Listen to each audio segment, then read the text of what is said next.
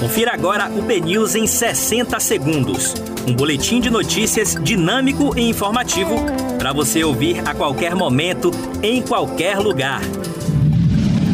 Olá, muito bom dia para você. Hoje é sexta-feira, 22 de janeiro de 2021. Eu sou Diego Vieira e você fica por dentro agora dos destaques do BNews 60 segundos.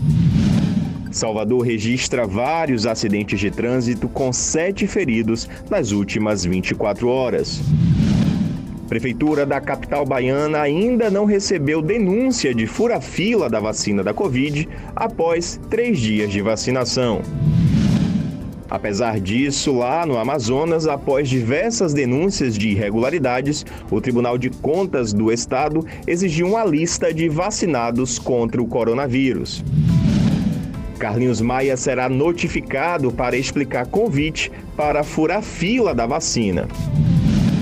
Rui Costa diz que Bahia vai vacinar mais de 80 mil pessoas com o imunizante de Oxford.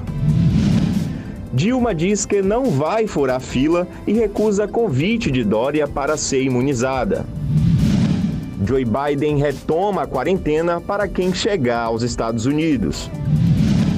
Zara fechará lojas menores no Brasil e focará em vendas online.